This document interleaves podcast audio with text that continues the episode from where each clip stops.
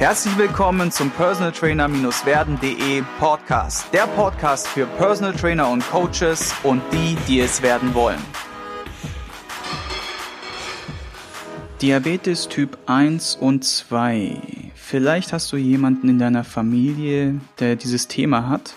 Vielleicht bist du ein Coach oder als Coach draußen unterwegs und bist schon mal mit dem Thema konfrontiert worden oder wirst zukünftig vielleicht auch mal damit konfrontiert werden. Und deswegen haben wir uns heute dieses Thema rausgesucht, weil mein Gast Roy Epple, Personal Trainer aus Stuttgart, Inhaber von zwei Mikrostudios für Personal Training und angehender Heilpraktiker, damit in letzter Zeit viele Erfahrungswerte gesammelt hat und euch da mit Sicherheit ein paar Informationen, hilfreiche Tipps und Learnings mitgeben kann. Und ich sage herzlich willkommen in der Sendung. Vielen Dank. Wir haben mit der letzten Folge in Folge 1 mit dem Thema beendet, was war dein größter Fehler beziehungsweise dein größtes Learning, um es positiv auszudrücken. Und vielleicht gibst du uns da, nimmst du uns da mal auf die Reise und erzählst uns, was da passiert ist der, der größte Fehler sicherlich in den letzten Jahren ist gewesen äh, bei der Thema, beim Thema Personalsuche. Dass einfach wir Mitarbeiter eingestellt hatten, die dann im Nachhinein äh, doch eher das Klima im Studio, im Team sehr stark verpestet haben. Und der Grund, warum das passiert, ist eigentlich nur der gewesen, weil wir eben unter Druck waren. Wir waren in der Personalnot, mussten eben schnell entscheiden, mussten uns wieder schnell verstärken und haben dann nicht so richtig auf unser Bauchgefühl gehört. Ähm, gerade das ist eigentlich was, wo ja bei uns in der täglichen Praxis so wichtig ist, dass wir immer da auch hineinhören sollten. Ne? Und wenn man die, das Gefühl außer Acht lässt bei der Personalentscheidung, ist es natürlich immer sehr, sehr schwierig. Und der andere Punkt ist der gewesen, da hat es dann eben auch deswegen sicherlich auch gekracht, heißt eben sehr stark im Team, so Gruppierungen, wo sich gebildet hat, ne, weil das Team nicht komplett mit eingebunden wurde. Und das ist, glaube ich, auch eine sehr, sehr wichtige und elementare Entscheidung, dass das gesamte Team hinter einer Einstellung für jemanden steht oder auch nicht. Und wenn das Team sich gegen eine Person ausspricht, dann kann man als Unternehmer, als Chef natürlich auch die Person niemals einstellen. Nur genau das muss man natürlich eben auch erfragen und das Team mit ins Boot nehmen und sagen, hey, ist das jemand? Wollen wir den bei uns haben? Passt der rein? Ja, nein. Und wenn ein Nein kommt, dann geht die Suche weiter. Mhm. Das ist ein sehr, sehr, sehr guter Punkt. Und witzigerweise haben wir das bei uns schon seit Jahren so integriert, dass wir wirklich unser Team entscheiden lassen, wer ins Team kommt. Und uns da im Grunde komplett sogar als Unternehmer im ersten Moment rausnehmen, weil wir das erstens gar nicht erst in eine gewisse Richtung drücken oder leiten möchten, sondern einfach sagen, hey, pass auf, ihr seid die Leute, die den größten Teil der Zeit miteinander gut auskommen möchtet oder wollt. Also entscheidet auch ihr im Grunde, wer Team oder Teil des Teams dann auch wird. Ne? Und wie, wie macht ihr das da? Wie geht ihr da vor? Also macht ihr da eine, da eine Teamsitzung oder was kommt da zum Gespräch? Der, der erste Schritt ist eben der, dass natürlich das reine Personalgespräch erstmal ich selber führe. Und wenn ich dann schon im Vorfeld direkt sage, okay, auf gar keinen Fall, dann hat sich auch direkt erledigt. Mhm. äh, wenn es aber nicht der Fall ist, was in den meisten Fällen eigentlich auch der Fall ist, dann ladet man die Person für eine Woche bei uns ein, dass sie eine Woche mal komplett mitläuft. Äh, sie soll jeden Mitarbeiter kennenlernen, soll mit jedem die Zeit verbringen und auch von jedem gewisse Aufgaben aufgetragen bekommen. Da haben wir so ein bisschen verschiedene Fragen dann auch drin oder auch Aufgaben mit dabei dass wir sehen, werden die Aufgaben verlässlich gemacht, sorgfältig gemacht, sucht er sich Aufgaben oder sie, wenn er die anderen schon erledigt hat, einfach so mhm. eigenverantwortliches Handeln und selbstständiges Handeln, was natürlich sehr, sehr wichtig ist für einen, für einen Mitarbeiter. Und am Ende der Woche setzen wir uns dann alle gemeinsam dann auch wieder zusammen und dann gibt jeder sein Senf dazu und wir hören uns an, okay, passt es, passt es nicht. So cool. Habt ihr da tatsächlich dann so eine Art Checkliste erstellt? Mhm. Genau. Beginnen ganz einfache Dinge, wie zum Beispiel einfach nur die, die sind alle Gläser äh, immer weggeräumt, sind die Wasserkaraffen schön aufgefüllt, wie ist die Sauberkeit in den Umkleidekabinen, wie ist das, äh, Wie sieht's mit den Scheiben aus, den Handelsscheiben? Ist da alles aufgeräumt? Ja, nein. Diverse Dinge. Und werden die erledigt, weil das ist sein Aufgabenbereich, dann weiß man schon mal, er guckt seinen Aufgaben hinterher und ist sorgfältig.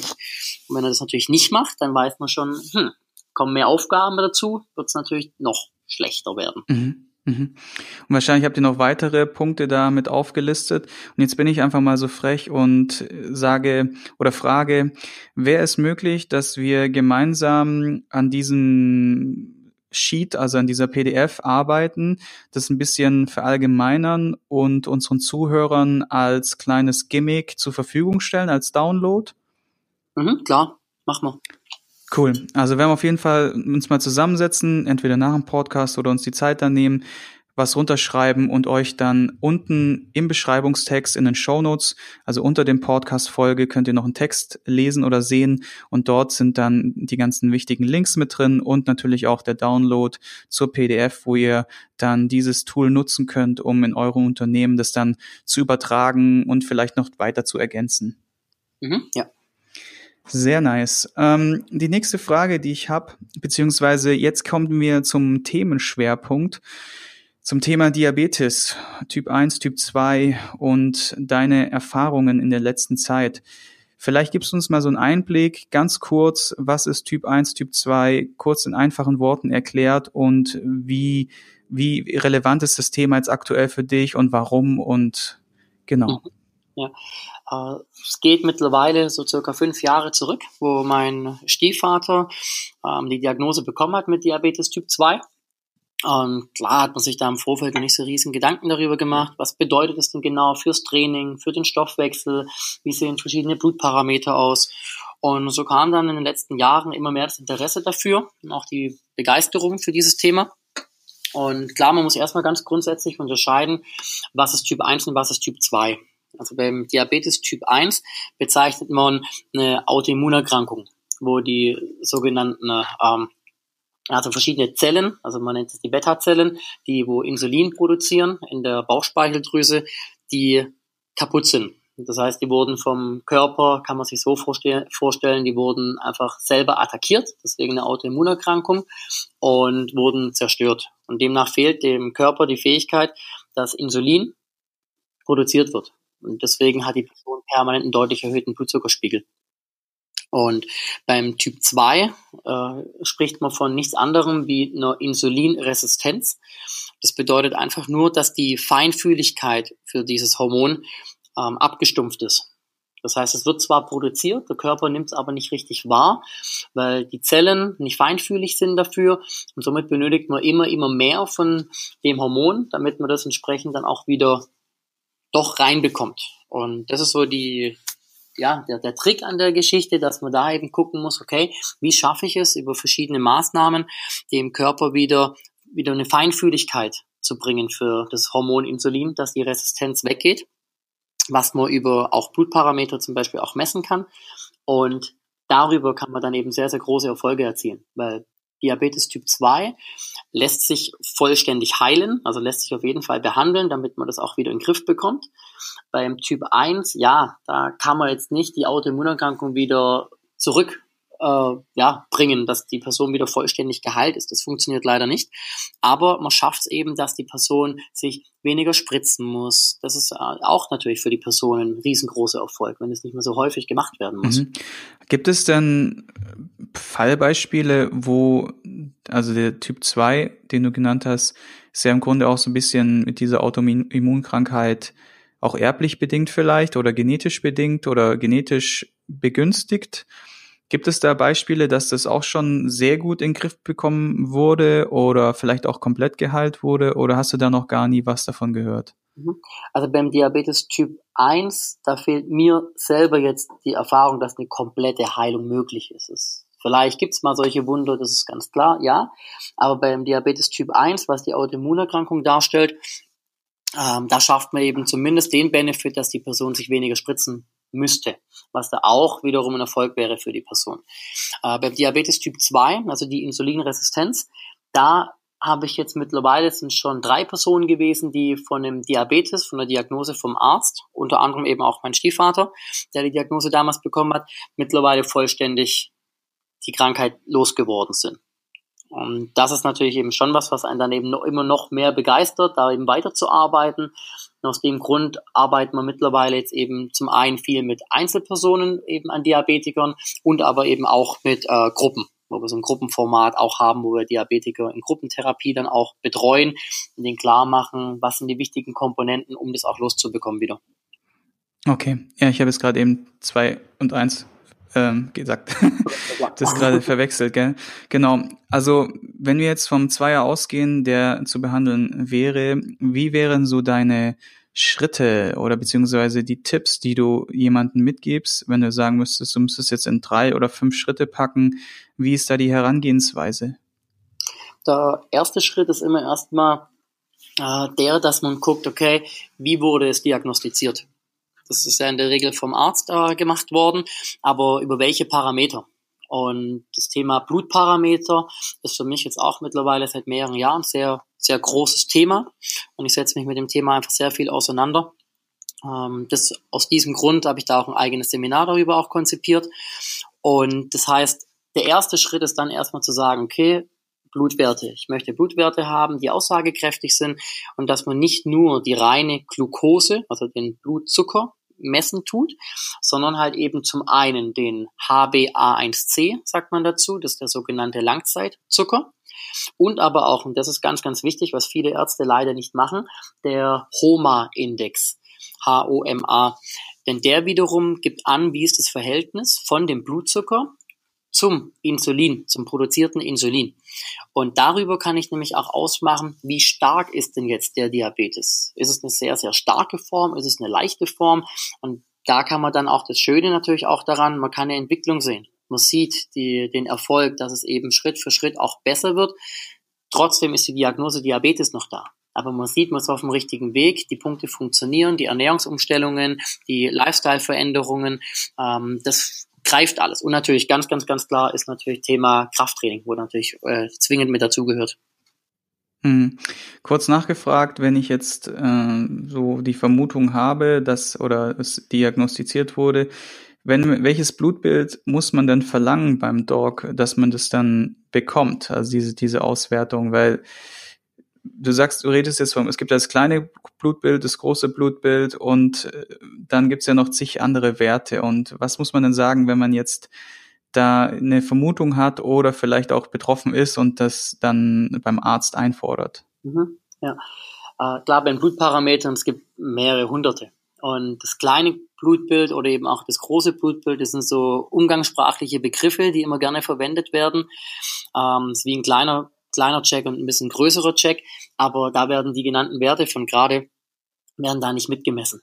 Also es fehlt zum Beispiel in der Regel der sogenannte HbA1c-Wert, der Langzeitzucker. Das wäre zum Beispiel schon mal Punkt Nummer eins, der sollte mit dabei sein. Und, aber dann noch viel, viel wichtiger, das ist, der, wenn man sich entscheiden müsste für einen der beiden Parameter, dann wäre es der HOMA-Index mit dem, der kostet um die 30 bis 40 Euro, wenn man den nochmal separat haben möchte. Das heißt, es ist eine Zuzahlung notwendig. Und mit dem Wert weiß man ganz genau, okay, wo stehe ich. Mhm. Und jetzt kriegst du diesen Blutwert als Coach oder beziehungsweise als Patient oder Klient. Wie soll der jetzt am besten vorgehen? Was sind so die, wie ist da die Herangehensweise? Äh, die Schwierigkeit ist klar, je nachdem, wie der Wert ausfällt, also unterschiedliche Maßnahmen sind dann eben auch notwendig. Ähm, was da natürlich sehr, sehr gut auch ist, es geht ja, wir reden ja die ganze Zeit vom Thema Blutzucker.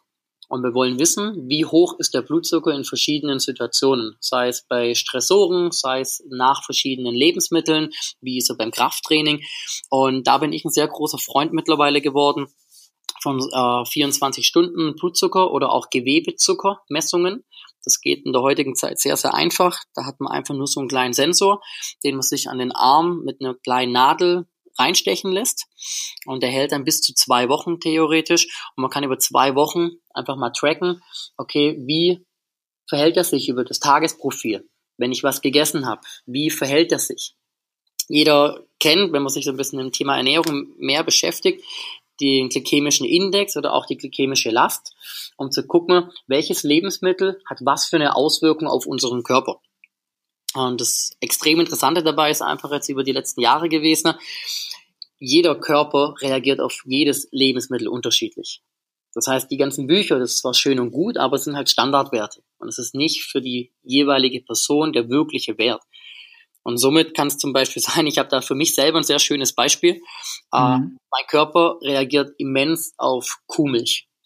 Also er hat eine sehr, sehr, sehr starke Reaktion, äh, was Blutzuckerschwankungen angeht, wenn ich Kuhmilch zuführe, sei es eben jetzt auch Mozzarella, was einen hohen Anteil an dem Casein hat, das Milcheiweiß. Mhm. Und dadurch habe ich einen höheren Anstieg, was den Blutzucker angeht, bei Tomate Mozzarella, wie bei einer Pizza. Und das ist so ein mhm. Beispiel, wo man denkt, das kann ja eigentlich nicht wahr sein. Mhm. In meinem Körper ist es aber so. Bei meiner Frau äh, war es zum Beispiel Quinoa. Quinoa auch sehr gehypt und alles, ja, äh, ist auch für sehr, sehr viele Menschen sehr, sehr gut oder für, für nahezu jeden gut. Aber meine Frau, die reagiert da immens drauf. Also die ist da fast in einem Prä, in der Vorstufe von einem Diabetes, einem Prädiabetes, wenn die Quinoa zuführt. Wo mhm. viele andere mhm. sagen, es kann doch nicht wahr sein. Aber jeder Mensch reagiert halt anders und deswegen ist sowas sehr, sehr sinnvoll, sowas auch messen zu lassen. Mhm. Und wie würde sich das dann, also mal einfach nachgefragt, bei solchen Lebensmitteln wie dem Mozzarella und dem Quinoa dann auswirken auf den Körper? Was passiert da? Welche Nachteile ergeben sich dadurch? Vielleicht, dass man einfach mal nachvollziehen kann, so als äh, Klient oder Coach, was da jetzt konkret passiert und äh, was man dann im Grunde besser machen sollte dann, ja. Um gerade jetzt gesprochen vom Diabetes Typ 2, von der Insulinresistenz, ist das mhm. Wichtige, der Körper hat über Jahre hinweg so viel Insulin produziert, produziert, produziert, sodass er abgestumpft ist. Mhm. Und Insulin produziert er eben, wenn wir Zucker zuführen. Wenn der Blutzuckerspiegel hochgeht und viel Zucker in der Blutbahn ist, dann wird auch viel Insulin produziert.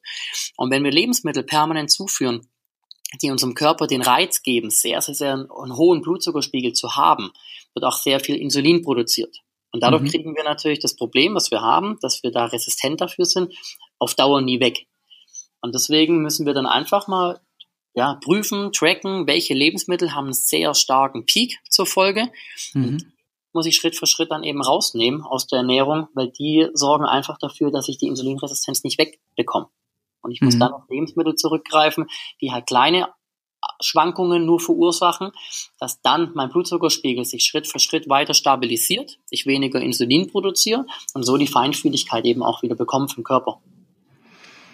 Und vielleicht, um den Leuten mal so ein bisschen diese Vision zu nehmen, wenn ich jetzt, äh, keine Ahnung, Quinoa oder Mozzarella für mich der, der absolute Killer ist, dann bedeutet es ja nicht, dass du das nie wieder essen darfst, sondern du würdest es wahrscheinlich vier bis acht Wochen mal ausschließen, um eine gewisse Sensibilisierung hinzubekommen und dann das auf gelegentlich einfach oder auf, einen, auf eine Reduktion einfach bringen. Oder wie gehst du davor? Mhm, genau, ganz genau so. Also ein anderes Beispiel dafür, nehmen wir jetzt einfach Alkohol. Klar, jeder weiß, Alkohol tut einem nicht gut. Gelegentlich naja. doch Und auch so bei solchen Produkten. Also man versucht die eine Weile dann schon rauszubringen. Äh, man weiß aber, das tut dem Körper nicht gut.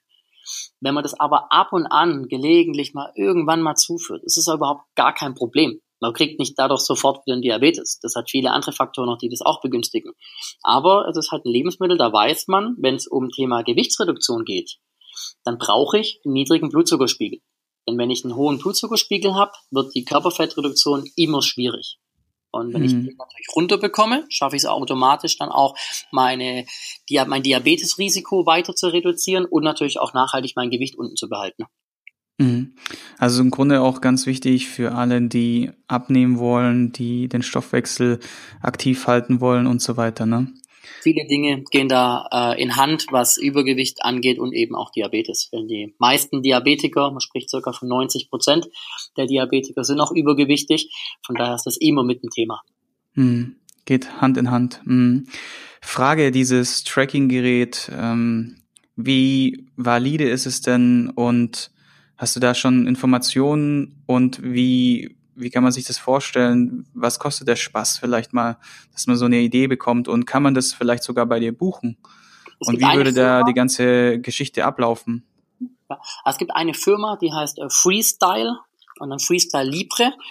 Das sind die Sensoren, die haben eine eigene Website und da kann man direkt in den Shop gehen und kann sich so ein Messgerät dann eben auch bestellen und eben so Sensoren.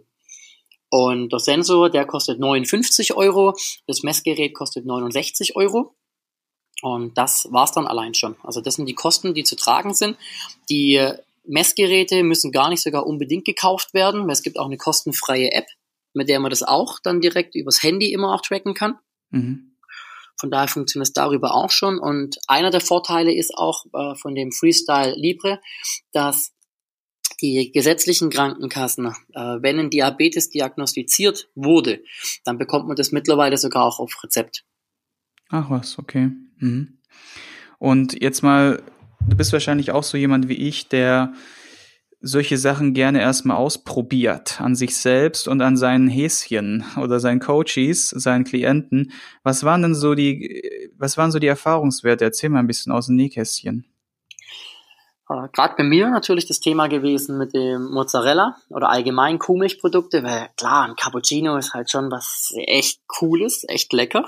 Ja, aber mein Körper sagt halt beim Cappuccino, okay, wenn du Körperfett reduzieren möchtest, dann nein, dann tu es nicht.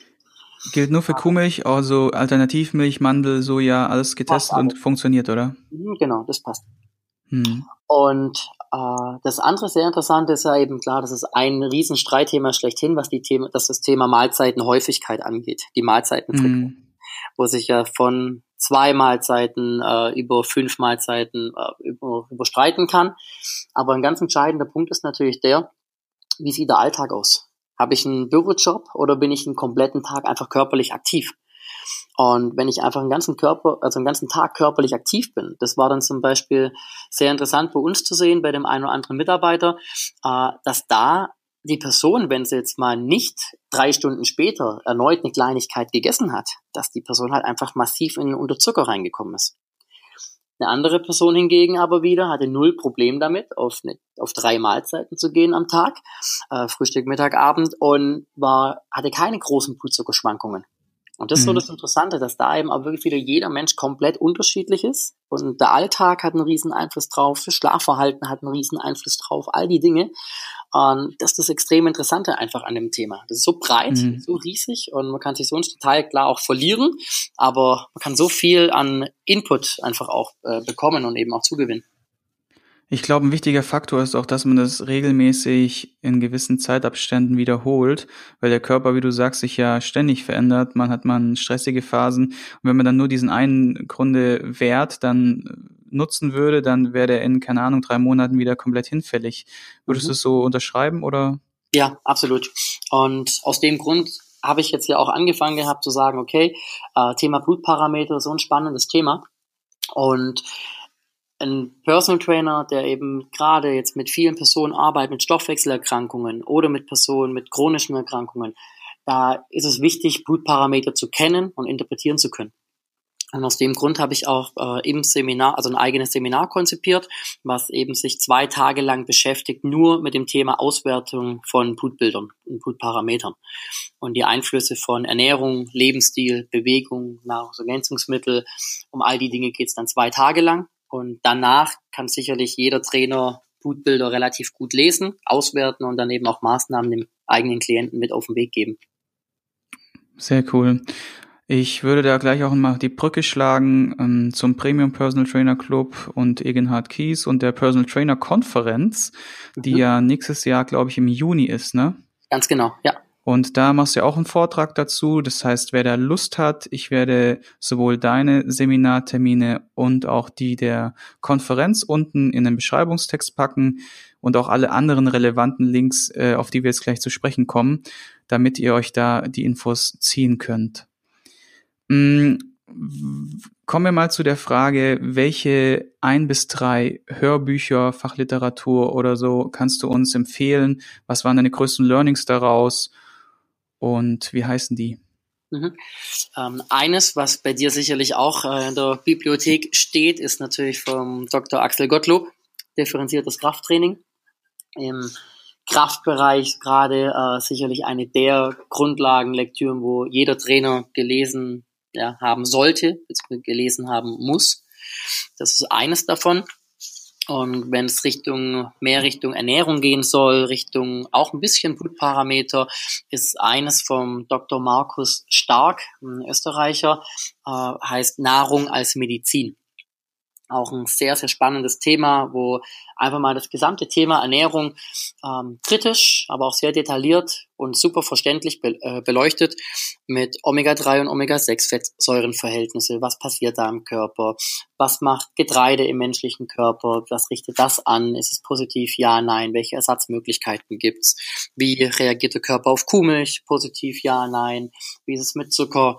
Also all die Dinge werden da sehr gut beschrieben. Und deswegen, wenn es zum Thema Ernährung geht, man möchte so ein bisschen ein Grundverständnis dafür haben, ein, meiner Meinung nach ein überragendes also Pflichtbuch. Mhm. Das war jetzt Nummer zwei. Hast du noch ein drittes oder gibt es ein Hörbuch oder ein Podcast, was du gerne hörst zu dem Thema? Uh, was sehr oder überhaupt allgemein für dich als was, Coach? Was jeden Klienten sicherlich auch äh, in, also interessant ist für jeden Klienten, ist äh, Dame mit Charme von der Julia äh, wie heißt sie nochmal? Muss ich selber ja, noch das ist der, den aber David Schaum ja. äh, kennen sicherlich sehr viele. Auch ein sehr spannendes Buch gewesen, wo man vieles über natürlich über seine eigene Verdauung dann auch mal hört und lernt und sehr spannend auch geschrieben. Ja, ich habe mir das Hörbuch angehört und muss sagen, dass es einfach ein bisschen anregend auch einfach ist, um mal selber für sich in das Bewusstsein zu gehen, wie fühle ich mich denn, wie reagiere ich denn, wie lebe ich denn so, ne? Und man sich auch vielleicht ein bisschen anregt, die richtigen Fragen zu stellen, die einen dann wahrscheinlich wieder im nächsten Umkehrschluss auf die richtigen Schritte bringt, die man dann einleiten sollte, um einfach ein besseres, vitaleres Leben zu führen. Ne? Genau.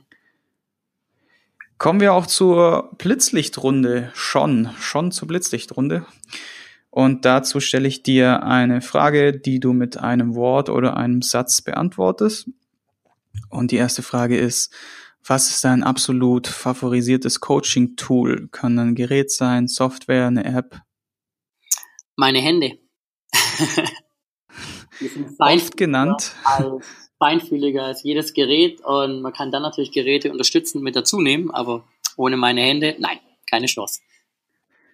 Ja, also bist du auch im Grunde ein großer Verfechter der Hands-on-Technik, also sprich Hand anzulegen und durch, die, durch dieses Coaching einfach eine bessere Qualität zu sorgen. Ich denke, das macht Personal Training aus. Absolut. Also ich würde es total unterschreiben und ich denke auch, dass es ein Bereich ist, der viel zu wenig noch supported ist. Deswegen habe ich mir auch mit dem Podcast und dem dazugehörigen Spezialausbildung so ein bisschen auf die Fahne geschrieben, dieses Thema Hands-on den Leuten näher zu bringen und äh, werde es auf jeden Fall mal unten auch verlinken. Nächste Frage wäre, was ist der beste Ratschlag oder war der beste Ratschlag, den du jemals erhalten hast? Den habe ich bekommen vom Steve Kröger, als ich damals die Seminarreise gemacht habe auf den Kilimanjaro hoch.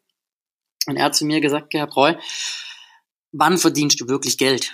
Und seine Aussage ist gewesen, gewesen wirklich Geld verdienst du in der Zeit, wo du frei hast, nicht wo du arbeitest. Denn da hat man den Kopf frei und kann sich auf verschiedene neue Ideen, Konzepte auch wirklich konzentrieren, konzentrieren und auch ausarbeiten, denn das funktioniert nicht im Tagesgeschäft. Wow, ja, wichtiger Tipp, absolut. Ähm, würde ich auch direkt mal Grüße ausrichten. Ich hatte auch mal vor, da mitzureisen. Das ist eine echt eine interessante Kiste. Wie waren deine Erfahrungen? Jetzt mal ganz kurz nachgefragt. Überragend. Ich sage immer noch, aber auch schon einige Jahre her, es war mein schönster, schönster Urlaub, den ich hatte. Und ja, das heißt schon mal was. Es gab ja auch Hochzeitsreise und andere Reisen. okay. Sehr nice, sehr nice. Da muss ich echt mal dranbleiben. Was ist deine größte Stärke als Coach und Unternehmer? Ich denke, das eine ist wirklich das Empathische und ähm, authentisch. Dass ich sehr authentisch bin mit der Arbeit mit meinen Klienten und das, das spüren die. Mhm. Und deine größte Schwäche als Coach und Unternehmer? Ja, man sollte sich ja ab und an noch mal zurücklehnen und genießen und nicht immer ständig unter Strom stehen und Hektik und ja, entspannen können und wirklich mal einen Kopf frei bekommen. Gelingt hm. selten. Ja, und damit haben wir es ja wieder nach vorne geholt, was ich ganz gut finde an der Frage, dass man sich genau das im Grunde wieder ein bisschen nach vorne holt. Wie oder womit kann man dich am besten oder am meisten beeindrucken? Für mich ist Ehrlichkeit ganz, ganz, ganz wichtig, sei es bei den Klienten, sei es bei den Mitarbeitern und einfach Engagement. Ich möchte sehen, dass jemand Engagement zeigt. Das ist für mich was extrem Wichtiges und die beiden Dinge sind für mich ganz, ganz elementare Werte. Ja, eine gute Base. Mit wem würdest du gerne mal ein persönliches Gespräch führen und über welches Thema würdest du mit der Person dann reden? Sehr cool wäre, weil ich ja auch seit meiner Kindheit auch schon Tennis spiele, wäre Roger Federer. Wäre natürlich schon sehr nice, wenn da mal ein Treffen stattfinden könnte. Ah, aber klar, welches Thema? Erstmal gesagt, keine Ahnung, über alles. Über sein Leben, über sein Training, über ja, alles, wie er das plant, wie er das alles unter einen Hut bekommt, auch mit Familie und Kinder und das Ganze mit dem Tennis. Wahnsinn, mhm. finde ich. Nice. Vervollständige den Satz, ein guter Coach zu sein bedeutet. Den Klienten mehrere Wege zur Zielerreichung aufzeigen. Mhm. Welches Buch liest du aktuell oder hast du zuletzt gelesen und worum ging es und kannst du es uns empfehlen? Äh, das war von Jonathan Wright, äh, ein Lob auf die Magensäure. Sehr interessant gewesen, denn ich auch aktuell komme ich immer mehr mit Personen in Kontakt mit Reflux, mit der Refluxkrankheit, mit Sodbrennen mhm. und da wird's, da geht sehr, sehr viel um das Thema. Und der entscheidende Punkt ist, Sodbrennen wird immer angenommen, es ist ein Thema mit zu viel Magensäure. Aber die Wissenschaft sagt was anderes. Es ist in über 90 Prozent der Fälle es ist eher ein Mangel an Magensäure. Und demnach benötigt es eine ganz andere Vorgehensweise, um das auch wieder in den Griff zu bekommen. Mhm, interessant, packe ich auch in die Show Notes. Was ist dein größter bisher unerfüllter Lebenswunsch? Ein Team um mich rum zu haben, was wirklich sehr, sehr lange mal beisammen ist. Dass man nicht die ganze Zeit immer wieder ja, neu einlernen muss und dem was beibringen muss, sondern wirklich mal nur Top-Leute hat um einen rum, die einfach geile Arbeit machen. Hm. Abschlussfrage, bei wem möchtest du dich herzlich hier bedanken? Kann eine Person sein, die dich auf deinem Weg geprägt hat, jemand aus der Familie oder aus dem Trainerstab? Ja, ganz klar, bei, bei meiner Frau. Wenn die nicht wäre, äh, über die letzten Jahre hinweg, dann hätte ich das zum einen alles erstmal gar nicht so aufbauen können. Sie kümmert sich fantastisch um unsere Kinder, äh, stärkt, stärkt mich, hält mir einen Rücken frei, gibt mir Rückhalt. Und was auch ganz, ganz wichtig ist, dass ich natürlich jemanden habe, der auch aus dem gleichen Fachbereich kommt, wie ich eben auch, und auch meine ab und an verrückten Ideen ein bisschen, ja, mir wieder aus dem Kopf treiben kann. okay, ja, das ist schon ganz wichtig, eine harmonische Beziehung zu führen und auch schöne, schöne abschließende Worte. Ich sag danke für deine Zeit und ich hoffe, dass wir uns auf jeden Fall demnächst dann spätestens im Juni auf der PT-Konferenz dann wiedersehen oder vielleicht auch schon davor. Und alle relevanten Seiten, Links und Kontaktdaten zu Roy werde ich hier unten auch in den Beschreibungstext in die Shownotes packen und sag nochmal abschließend vielen Dank. Ich danke dir. Ich hoffe, du konntest ein paar wertvolle Impulse für dich mitnehmen wenn du diesen Podcast informativ findest, dann abonniere ihn doch einfach für weitere spannende Folgen. Und vergiss nie, die wichtigsten drei Buchstaben im Leben sind T-U-N.